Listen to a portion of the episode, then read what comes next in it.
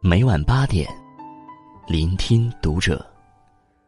大家好，我是主播小贤，欢迎收听读者。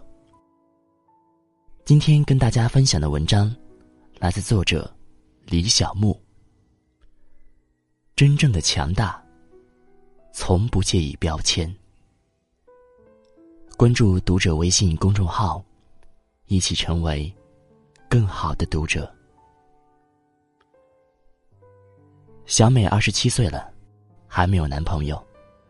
七大姑八大姨都很热衷给她介绍对象。她也是逢介绍必去。心里想的是，不错过任何相亲的机会。谁知道和谁有眼缘呢？可是这种相亲的场合去的多了，遇到很多奇葩之后，觉得自己的相亲史可以写成一本书了。比如上周。别人介绍的一个公务员，说在本市有房有车。两个人见面后，不知怎么就聊到车了。